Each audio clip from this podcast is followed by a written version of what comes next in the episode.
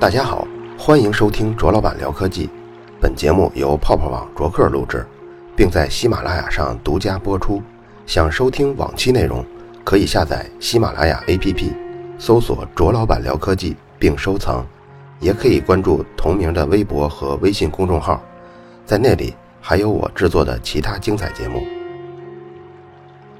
今天这期节目，我们请到了哈罗维修的创始人和工程师，对苹果手机的选购、真假识别、维修深入的聊了聊。听过之后，相信会对大家有所帮助。iPhone 手机这个包装拆与不拆有什么区别呢？咱拆封和不拆封这种问题来说啊，嗯其实一般的人来说，对对我们这一行业来说啊，嗯，嗯，只要你机器本身没问题，嗯和别人封了是没区别。区别。嗯，但是有的人，但是确实为什么要拆封呢？就就是这么说啊，嗯拿港版的说，港版的很多是没办法必须拆，它带过来的东西。哦，拿国行的时候有，拿国行来说的话拿国行来说，有可能这个机器别人想想要买，然后开了没想好，然后然后人家不要了，然后大家再封的。嗯但是，一般只要说机器没激活，机器本身没用过，嗯，对我们自己来说没什么区别，一。般就是这个买的人他能判断这个没激活这个这个这个可以啊，这部分能造假这部分的除除非山寨机能造假。啊？苹果正品是不可能，只要激活再也不能回去了。对对对，怎么看这个机子不是原封的，或者说这机子是拆过的，但是是新机器？对对，啊像一般的原封机器啊，是拿 iPhone 的机器来说，啊它那种就是咱排除先苹果自己那边出问题的情况下，大部分情况下应该没有这种情况的。嗯。就正常情况下，它的这层膜外包装膜，嗯。咱现在外面的膜都是一般的，跟它原厂膜是不一样的，没有外面的这个膜膜您指的是包装盒包装盒的那层塑料哦膜。这个膜怎么说呢？苹果自己的膜，嗯。它的那个如果说很多人嘛，像我们行内的人，嗯。摸那膜就知道它是原装不原装了。一般的那膜就是外面的膜有点发硬，嗯。然后苹果自己的膜是相当于相当柔软的那种。嗯。然后第二点就是它有可能会有很规律的一些排孔啊、气孔，气孔这种，就是。在膜上。在论坛上经常能看到，对对对。看，然后第三点也非常重要的，因为苹果的那个封装，嗯它有的部分的封装就是是用机器来的，它的那个封口很规整的。然后第三方的店呢，或者或者其他外面的，它都有有那种小机器，嗯。那小机器有可能人工操作啊，就是不是那么很难做到很很难做到非常非常规整的那种情况。啊，所以说你从这方面也可以判断这个机器有没有被人家拆过。嗯。但是如果说这种情况其实被拆过还好，但主要怕怕里面的主板啊之类的机器本身机芯被人换过，所以人家主要是要判断这个机器有没有被人家动过。嗯被人动过呢，就是你一般的客户就是说怎么判断，就是其实就要呃主要也看螺丝，螺丝螺螺丝孔，有没有被拧过？对螺丝孔一般的拧过的话。有有部分呢，有可能会很小心，嗯有可能没事儿。但有这那种那种部分呢，就是说你有部分的拧完以后吧，它有一些细微的一个变化，嗯，就是这种情况也能也能判断，就是这个机器这个螺丝叫到底有没有人拧过。您能让我看看？您您这应该我开应该是开过的吧？我这没有开过。啊，您自己都没有开过。对对对，通过软件的话，你可以比如现在第三方软件啊，可以查这个这个机器有没有，就是说电池这块儿也可以循环次数，循环次数有没有有没有用过。啊，然后第二部分就是通过官方的那种就是查序列号、激活时间激活时间去查它这。个循环次数是准的，是吧？循环次数也不是特别准，你也可以参考。但是你比如说你这机子拿回来以后已经是三百多个小时了，那肯定是嗯，肯定是用过了，对。我啊看官方好像论坛也说说可能是十次左右，十次以内差不多对十左右。十次十左右，因为这种都属于正常情况。嗯，看看电池，对。然后还有一个是？外主要外观这东西吧，其实好多情况凭的是经验。对对对。客户这种这边的用，对他没有没有到。一台它没有对。对，激活时间吧，激活时间，激活时间官网也可以查，像一些第三方的什么助手啊都有，你插上之后，他会告诉你是我激活过，然后激活时间是多少多少，保修期到多少，从你买的那天开始。假如说没有这些不下这些第三方 APP，你在手机中怎么看这个激活时间，或者在官网上怎么看这个激活时间？官网上你把你手机的序列号号输进去，它有一个技术，官网有个技术支持，那块儿有一个查序列号的。嗯其实我觉得那个其实不好用，我们用过，其实发现其实最好用的还是第三方的。第三方的第第三方的下的一什么东西？呃，很多啊，我第三方的关于这种第三方的很多很多，它有，但是呢，第三方的这种 A P P 啊，一般的过一段时间就被封了，它叫什么名字？一般就太多太多了比如我，比如我举个例子啊，不是做广告啊，啊。就是那个咱们经常用那个 iTools，你知道吗？i 啊 t o o l s 它可以 iTools。导文件的那些，对对对，它那导文件就像安卓了，很傻瓜。还有电池，这个可以那电电池的好像也有也也有也，有一部分能查，嗯对，这个也可以查，这个这个工具也可以查。对，但是但是这种情况还还其实还是不准的。啊怎么说呢？你自己看机器其实也要看外观，看外观就是说外观主要是有没有损伤，啊损伤有没有就是我说的那一些啊，比如有没有缝啊、摩擦啊、磨损啊之类的，嗯。这种情况的话肯定就别要了。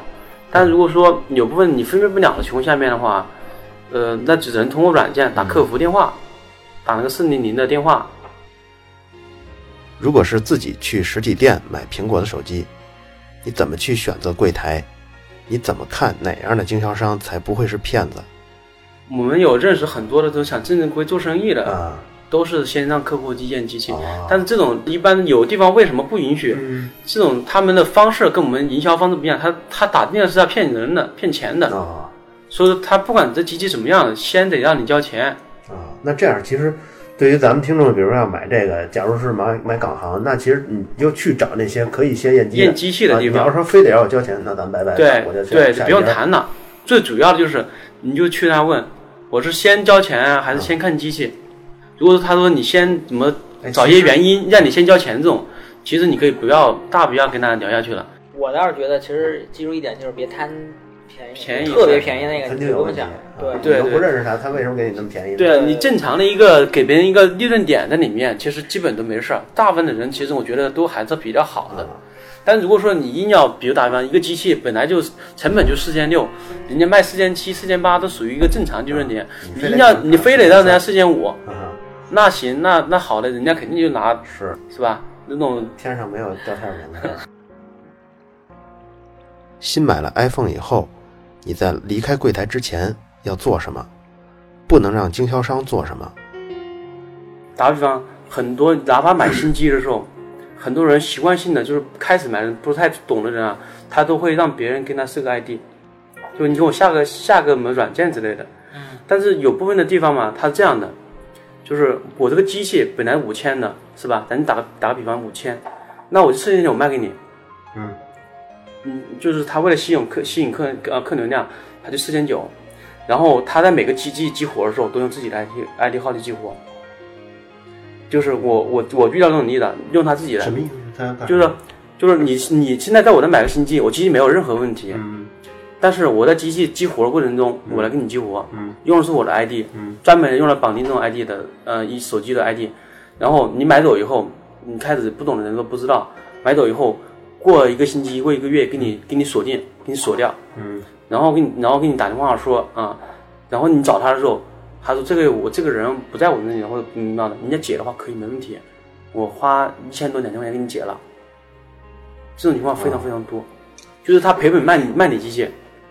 那这种我觉得也好避免，就是你东西到你手以后，既然拆包第一次不是安装操作，既然都让他弄了，有有很不让他碰不是这种情况是，但是在线下的那种啊，线下买机器的人很多很多客户，特别是女客户，她都不懂这些东西。就是对啊，跟很多三线、二线或者什么的四线城市，她都不懂，就是你哎，我不知道怎么弄哎，你帮我弄一下吧。在在我们那见的非常非常多，非常只是说咱们都很懂的人呐、有可能就是什么东西都不需要你，把机器搁那里，我什么都不要你了，我自己弄。但是搁很多人不懂的情况下，这种骗术非常非常多，并且这种骗术非常挣钱。那他还会再骗第二次、第三次，就再给他锁了，再来对又一千块钱。就是说，就是说，同一个人有可能不会被呃不会被骗骗两次，但是他一次性给你搞也就不，少了。一次性搞个两三千块钱不少了。聊天中，我们还说到了一个花八百块钱修手机的例子，一起来听听最后他修成什么样了。一个一位女士，嗯，嗯进水了，对对吧？对进水这件事印象特别深。嗯，他进水了，找了一个线下的店，然后给他修一下。其实拆那个我们工程师说，也就是吹吹风，把那个拆开之后吹吹风，把它弄干了，嗯收了他八百块钱。然后第三天 又又又又又又蓝屏了，还是怎么样蓝屏开不了机了蓝屏开不了机了。然后我说，那你这种情况下赶紧去找那个人去啊。嗯然后他说算了，客户直接说是，这个有，当然有他弱势的一部分，但我觉得也有他自己注重维护自己的这个权益，就是老拿钱不当钱，这不是老百姓觉得收收入很不错是吧？不是老百姓觉得就是在线下修我就是图一便宜，所以我我要如果没修好，他们都认认栽了。而且还有像像咱们线下像比较明显的一个问题就是说什么呢？就是我在你这儿修好了，出你这儿没有问题，如果再有问题你就没有不管了不管了。这是一个很多很常见的现象。哎，但是我在线下，比如说原来修的其他东西，至少就是他会承诺你三个月或一个月的出问题以后再再维我跟你修免费我我知道你那意思啊，就是这种情况，对大部分的都会这么承诺，嗯但是有的店，它比如特别是手机这块儿，很多店它有可能低价钱，嗯但是它只会是说在你当场测试完以后修好以后，后面就不管你了，有这种方式，然后做口碑的那种嘛，有可能也会就是给你保承诺保，但大部分的有可能就是说他在保的过程中，比如你现在是这个问题，啊，你拿过去以后，问题，然后加不同的钱，啊。对，就这样的。如果你要拿着手机去找人维修，眼睁睁的看人在修，这样可靠吗？这样是更不容易上当吗？他是早上过来，特别早早过来，让我让我让我们刷个机，然后我我刚开机，然后发现开不了，我问他，我说我说你刷机怎么机器开不了？他说他说我找人刷过机，然后别人说刷不了，刷刷过不去了，然后说我在找你们呢。我说我说刷机再怎么着，他总有一个什么呃，总有总不会说导致你开不了机。就它开机的那个步骤肯定是有的，你现在是完全的没有任何反应。我说感觉机也有点轻了，我问你去看看嘛，当着面给他打开看，他说可以，一打开，里面主板都没了。现在在维修中，奸商啊有个术语叫导板，就比如你去维修的这个手机故障是摄像头，或者是按键，或者是屏幕，但是这个修理工呢会偷偷的把你手机没有问题的这个主板换成一个维修过的主板，或者换成一个有问题的主板，然后他把你这块好的板子卸下来，他自己留着，以后卖呀，或者是给其他机子换上啊，怎么样？你的手机之后呢，主板就有可能出问题了。如果你再找他，他就可以再通过维修继续赚你的钱。聊天中我们就了解到了这么一个例子。我上次去西单，就是在那个西单叫什么一个商场里面，就是一个 iPhone 五，嗯，他被他被他倒了，被他倒板的，然后我朋友找我，让我就帮他要回来，然后我亲身过去帮他要。是是是这样，就是他把他的好板拿走了，给他一个坏板的，然后告诉他这个修不好了。什么叫好坏的？就是说你正常好的板子就是打比方，什么功能全部都正常的，嗯。他有可能当时是换一个摄像头，嗯。但是我当天我记得是很清楚，当天他给我打电话了，然后我我是有事儿，嗯然后他刚好在西单，然后说我把价钱告诉他，他觉得差个一百块钱，别人贵个一百块钱，然后省了懒得麻烦我了，他就在那边换了，嗯。然后换完摄像就是换摄像头以后，机器跟他拆了，然后那个人跟他说，你机器有毛病，然后就是说不光是摄像头的问题，然后说拆完以后再说的，不是说拆之前检测，像我们都是一般的在说，跟你所有的故障先检测完以后再拆机器，再拆机器，就是说确定有哪些故障才会拆，嗯。然后他是先先拆机器，先不问你故障，你跟他说什么故障，他他的他就知道确定故障，然后再给你完全拆，拆完以后他说这个有什么什么故障，什么什么故障，然后你同不同意修？嗯。你不同意修，他给你装起来。然后当时他觉得觉得不合适，然后装起来了，装起来了，然后那个人跟他说开不了机了，然后是你摄像头引起的，然后他也不知道，一个小女孩不懂，然后第二天，然后他过来说他找我，我说行吧，你第二天来找我吧，找我，第二天我一看，然后说你你的版号和你的就是后面的号和你的和你现在显示的号不一样，我这这显示的号是指什么？显示号的机器它能开，那个人不知道啊，他机器是因为什么问题呢？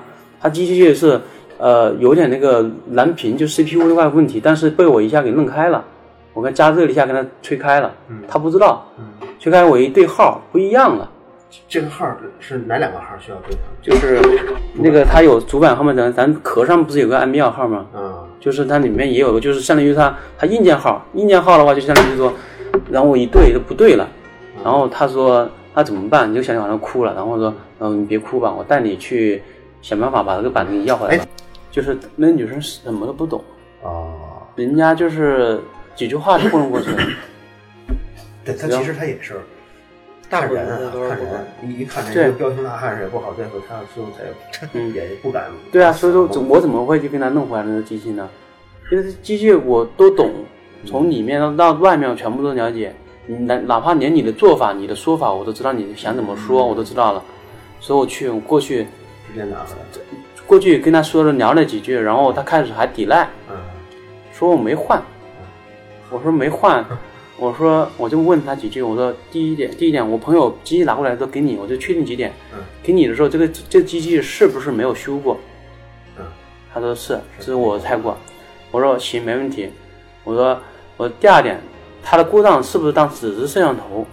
他说确定是。好，我说行了。我第三点，我说机器为什么里面有部分的东西？我说哪哪哪哪个螺丝长短怎么着的，哪个螺丝没装，哪个螺丝怎么着的，然后为什么会有出现这种情况？他就不做声了。我说第四点，为什么瓶口没插？我说这种对对你这种长期的修 修机器的人，这种瓶口线不应该会出现这种没插的情况，这咱们都不知道什么叫瓶口线呀，是吧？就是显示瓶口线。然后，然后他不做声了。我说，我说他他我说他然后他然后还跟我狡辩了一句说没插他会装不上去。然后我现场给他拿螺丝刀，我不插，然后就看能不能装上去。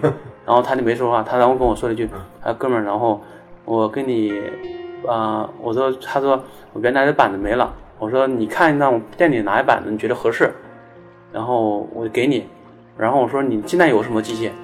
然后他拿着自己的手机，他说这是我自己在用的，三十二个 G，当时那个女生是十六个 G，他说我在三十二 G，你看合不合适？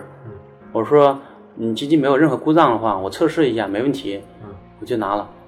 然后他就把三十二 G 的给我，拿一三十二 G 换一十六 G，然后 对，然后就没说什么。当时那女生，然后后来挺感谢我，我说她说以后再也不找别人了。太传奇了，这叫什么？都是老中医，谁也别跟谁使偏方。iPhone 用户的手机一般都出现什么故障呢？咱们自己现在修的比较多的都是人为故障的，像一般摔呀、还有进水。水跟进水两种。对对对，碎屏可能是特别多，特别多进水。像老一点的机器，像五啊、五五系列的，还有四四 S，可能更多人换电池，因为其实苹果都出到六代了，是吧？啊但是其实老机器在很多人都在用用，很多人都在用。你会发现很多机器都在用，包括现在好像说新出那 iOS 九，它还是支持现在支持到四 S，说明这个四 S 用户还还会还还有很多人。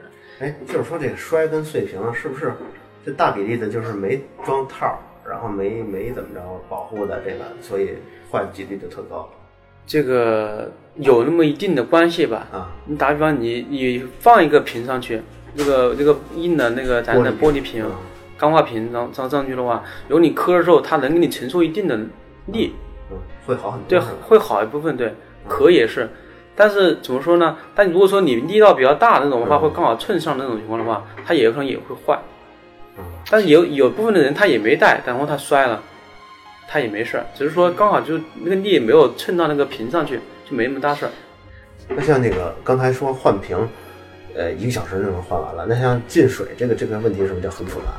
对这就，换屏其实大部分的情况下面的话，像手机屏，咱一般的十多分钟、二十分钟换完了。啊 Pad 屏的话，有可能会长一点点啊之类的，看看情况。嗯就是对我们来说，就是都非常快的一个时间。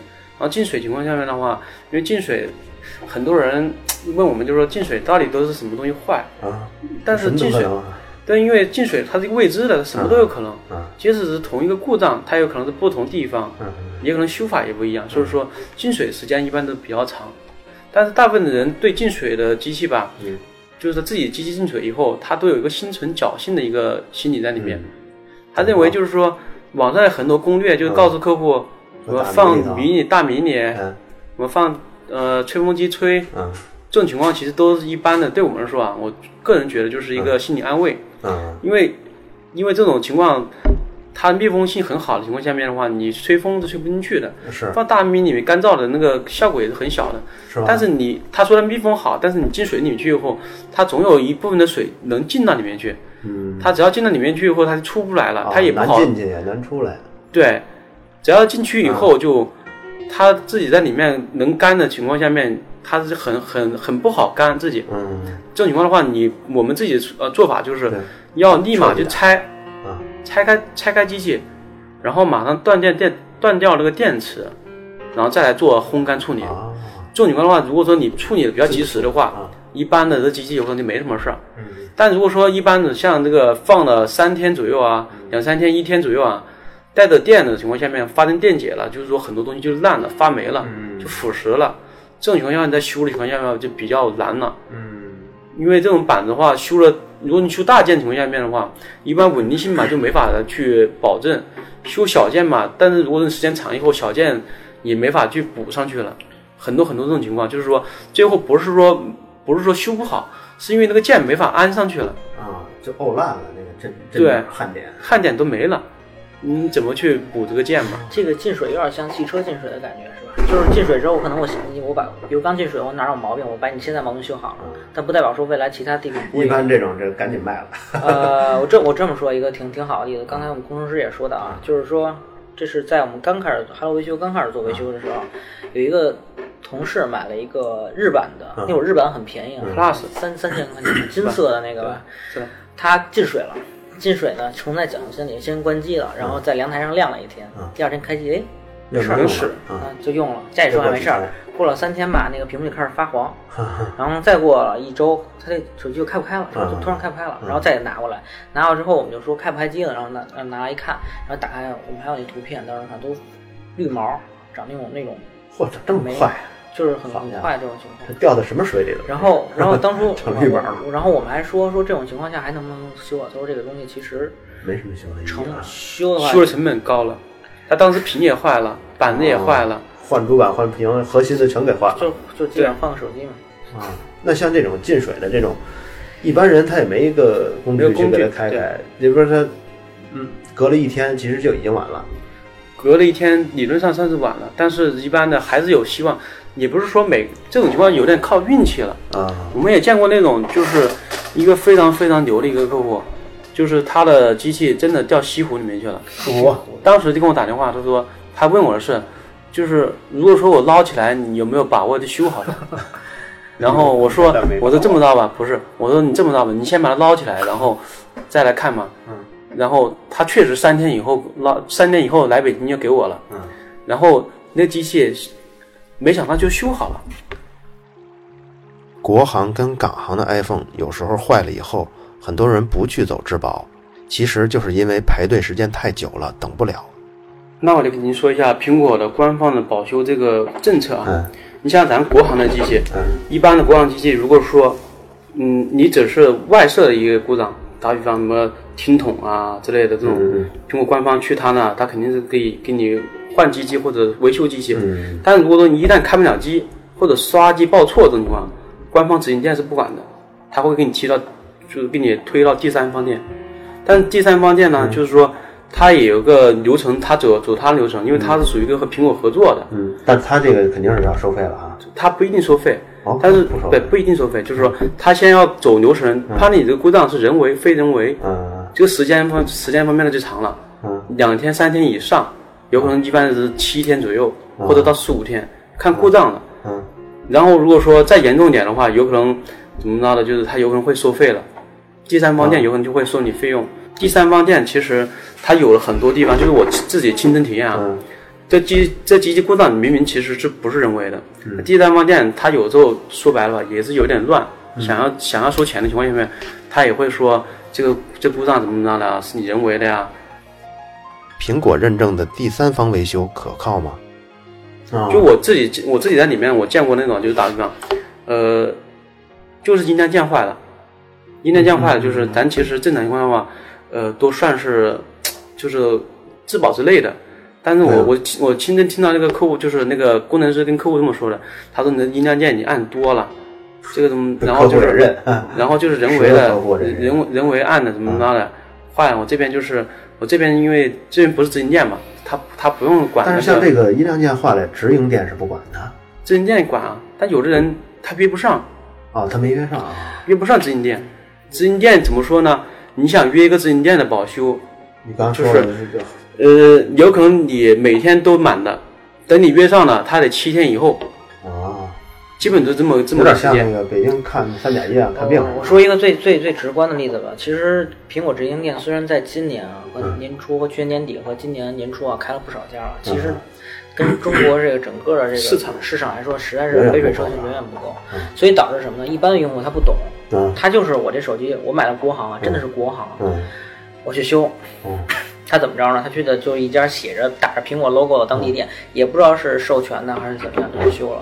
人家不问三七二，一说保修，嘁哩哈哈就给他拆了，拆了修了，修还不一定修好。这是第一，保修没了；第二就是修不好的话，他也收不到苹果本身应该享有的国行的保修质保没了。对对。哎，那像这种苹果在上呃对国行有保修，对那港行的也有保修。港行是有保修的，那我觉得他是不是应该推出政策，国行的优先啊？起码对大陆来说。呃，应该应该是都是可以。其实我说实话，我我们每次在在做维修这块儿，我们是本着这个负责任的态度啊，一般都会问他是不是国行的这个，哦因为我们我们我们每次建议他，如果要去的话，都是去这种直营店。天才吧啊，就是现在说的天才吧啊，就是去这种店，而不是说我们所谓的直营店是那种授权店。这授权店跟直营店还是有很很本质的区别。那假如说苹果把这些人分流到授权店以后肯，定那这这些授权店它的维修的维修能力、维修的速度够快吗？来应付这些出故障的人？一般的时间啊，也是时间就是也不够的，一般的也是留机械，留机械等三天以上。到现在为止，它还是这种，对对这种随时都是满的。对，哦，如果自己的 iPhone 坏了，你是去找苹果的直营店去维修，还是自己找维修呢？这就是要看你自己的机器是不是人为故障了。哦，所以说你现在判断你的故障，比如说打比方，你明明瓶磕碎了，嗯你找他肯定不合算了。嗯但如果说你没有任何进水，也没有磕，然后也也没有一些其他的一些人为的因素导致的，就自己坏这种的话，其实是可以先尝试着找那个直营店。但如果说不开机情况下找直营店，作用不大了。那比如说我这东西也开机，然后故障也明确，就是我找直营店的时候，就是我可以不可以不排队，然后让他先告诉我是你这东西可以不可以免费修，那他修不修咱们再说。这个不行，就连问这个事儿都得排很长时间队。我们是有亲身经历的，因为我们也接一些国行的用户，啊国行的东西，我我们其实自身也在那种，就比如说有些用户就是国行机，啊我我为了保证客户的利益，我们也去啊帮他去去拿到国国行的店里。我们的同事也是通过排队嘛，排队印象特深。有一次给他预约了两星期之后，因为他现主要都是通过那个网上去领号，啊但是你知道这个基本上黄牛都是刷的很厉害，啊，连这维修的这个号黄牛也在刷对对，那现在多少钱一张呢？最开始是一百六十块钱一张，我记得非常清楚。啊，然后后面现在基本是二十三十、十块都有。哎，怎么这这么便宜了？越来越便就宜。对，最开始他呃限号的时候，有可能最开始都抢不到票。哦最开始最开始那现在对啊对，最开始少的，现在基本就是很多淘宝店啊之类的都在做这个，然后竞争力大了，他把价格就下去了。因为我同事嘛，他们排队的时候有一经验，我发现就是说线上他也是约不到号，嗯怎么办呢？就去大早上起去门口，嗯门口的规则好像是这样的，就是线上如果他约完号有人来了，哦，有那个没来的啊没来没来的话，你排的第一个你就先去，哦是这么着。然后如果你去那儿实在是没有号，他会跟你说你也可以约到几月几号的号，哦最远一次我们约到是一周后的。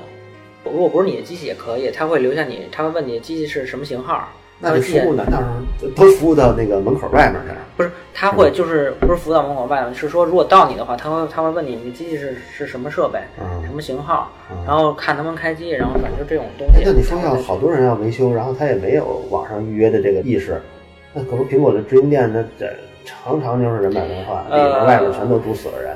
反正反正我们看到确实确实有人在排队，不过好像早上起是最多的。一般的，如果说你不想预约的话，他那个王府井那块儿是可以排队的，哦但是你要去的很早，他给你插队，对，就是这个。就是给你插队。那这个像像像你刚才说的介绍这个，那我觉得好多客户，我觉得直接淘宝上先买个十块钱、二十块钱的，然后去问问怎么修，能修那自然就修了，不能修呢再找这个可信的第三方，对嗯，对。这种还算比较好的一个省时间的一个方法。对对对，如果你的手机坏了，去找 Hello 维修，他们是怎么维修呢？他们怎么收费呢？咱们来听一听。现在咱们听众里有人 iPhone 坏了，想找这找 Hello 维修怎么找呢？怎么看这个价格价格表？维啊修价格，表？我们有我，你可以通过两种方式啊。嗯第一种是登录我们的网址，Hello，你就在百度上搜 “Hello 维修”四个字中文就可以嗯。网址上，然后点预约维修，就看到所有的报价都有。啊还有一种特别好的是我们有的，就是我们的微信，微信啊，微信你可以也是直接搜索 “Hello 维修”可以看到。微信的公众号哈。对，微信公众嗯号搜索 “Hello 维修”，好的地点是在哪呢？我们的微信公众号是提供了七乘二十四小时的人工客服。哎，那你这个微信上，如果他要修一个东西，是也就没有注册这这些乱七八糟的啊，没有，我们没有注册登录，就是最简单的，只要预约，输入你的个人信息，把东西寄给我们就好了，提交一份电子订单。哦。然后我们会把我们的所有流程，比如说你送到了，然后送检，嗯还有维修这个过程都有短信，都系统的短信发到你手机上，让你时刻可以了解到你的手机在什么情况下。这挺好的。对对对，其实我们是把用户最担心的几个问题，都是通过短信的方式，通过我们人工客服的方式去弥补，让用户可以实时了解到自己的维修进度。嗯会不会之后再跟跟进拍一些照片儿，然后对修的这个这个部分了？对对对，就像是刚才我们还聊到这个事儿，跟工程师聊，咱们说了，我说其实大家很像眼见为实是吧？其实眼见为实我们跟聊了，其实其实对于一般的用户来说，其实眼见为实其实是起不到效果的。但是我们可能会拍什么呢？我会拍成把我们所有的维修的项目拍成一个像。呃，苹果式的这种风格的一个精美的片子，让他了解到它的维修过程是具体是怎么还要拍一个视频是吧？每对一个对对，我们未来是要这么做。其实我们现在也在跟幺六八呀，还有泡泡网啊，都一直也合作，在做了几两两期视频。嗯一个做了一个二十四 K 金的那个换后壳的，嗯其实是那个主要是一个怎么说呢？是一个用客户的需求，他想换一个黄金后壳，OK，我们就帮他换了一个，拍了一部视频。后来幺六八这边呢，拍了一个那个呃动画，呃，Hello 维修呃结合一个动画，就是宣传我们那个维修的这个东西。我们未来会把我们的，我们希望把我们的所有的维修拍成一个呃精美的，甚至可以堪称为教程的东西。那比如说这个东西修完了以后，是什么故障，呃这些有一个故障反馈或者是故障报告有有有，我们会有我们那个每次修完之后，首先是有那个送检之前，我们单上会写送检之前，包括他的手机的一些串号啊什么的，还有它的故障，送检之前检测故障，还有维修之后的情况，然后还有维工程师的签字都会在上。这样的话会达到什么效果呢？如果这个机器坏了，我们可以追究到是哪个工程师修的，当初是什么情况都可以去了解。嗯那现所以说啊，就现在这个这么修的一共有多少个？嗯，我们刚，我们想想，我们现在刚五 A 一唯一咱们正式运营是吧？对，五月四号刚开始正式哦5月运营4号刚开始正式上线，然后做到现在其实还可以吧，其实将近一千台吧。哇，这这五月四号到现在这才一个半月不到，一千台啊，对就是修的量真的是够大的。当然，我们也会跟用户说得很清楚，就是邮寄这个费用啊，嗯你不用担心，就是我们肯定邮寄费用是我们都出了，但是就是想要用是户只为他吗？还是所有用户都是邮寄费用哦都是我们出的，我看还是顺丰的都是？对，都是顺丰，邮寄保价。这本身这来回就已经四四十块钱收费。对对对，其实我们是想让用户尽可能的相信这种寄修的方式，所以这这块儿我们都是相当做的已经是非常好的这种形式了。我们在维修的过程中啊，很多不少用户给我们反反馈，我们好的地方其实在于客服，嗯就是他比如十一点多嗯，夜里十一点多坏了，他找不到人了，他说我这手机刚刚摔了，应该怎么弄？然后我回复了，他在微博上问的，我正好在，然后私信回复他了，他就觉得哎，他他又说他他又说了一句，他说他说他问了几家做维修的，然后都没人理他们，这个时候你们出现了，就你们回我了，我就觉得你们这好。其实我觉得很多时候用户更关心于就是你跟他能不能够一对一的直接的接触，嗯，能够在他真正需要维修的时候，你能够站出来。就是这个回复号就是那个公众号那 Hello 维修。对对对，啊微博微博私信我们也是有的，但是微博私信我们可能到晚上十点多，啊，然后微信几乎几乎是七乘二十四小时的。那正好说到这儿，咱们也提醒这个听众朋友们啊，就是说，真的手机有问题，修不修的都可以找这号问问，聊聊天儿是吧？尤其夜里十一点之后。嗯 刚才您也聊到说，我们其实在做维修，跟其他家做维修有什么区别啊？嗯我们可以说一下，其实我们是垂直的，重度垂直。所谓就是说，我们是以苹果为苹果品牌为为核心去展开它的产品线的。嗯像我们可能修的是 iPhone、iPad、嗯 MacBook、iMac、iMac。对，是这么是这么展 iPod 的那个 iPod 这这些嗯这么展开的嗯，可能其他家是以手机为核心，先修苹果，再修华为，再修三星，再修小米哦，是这么展开的。其实我们是重度垂直，嗯，其实这样的话，专注于苹果用户的话，我们我们想把这块打得更加的精品一些。哎，那像你们这个备件儿这个来源，这些嗯都是跟像跟其他维修点儿是一样的，都是那种。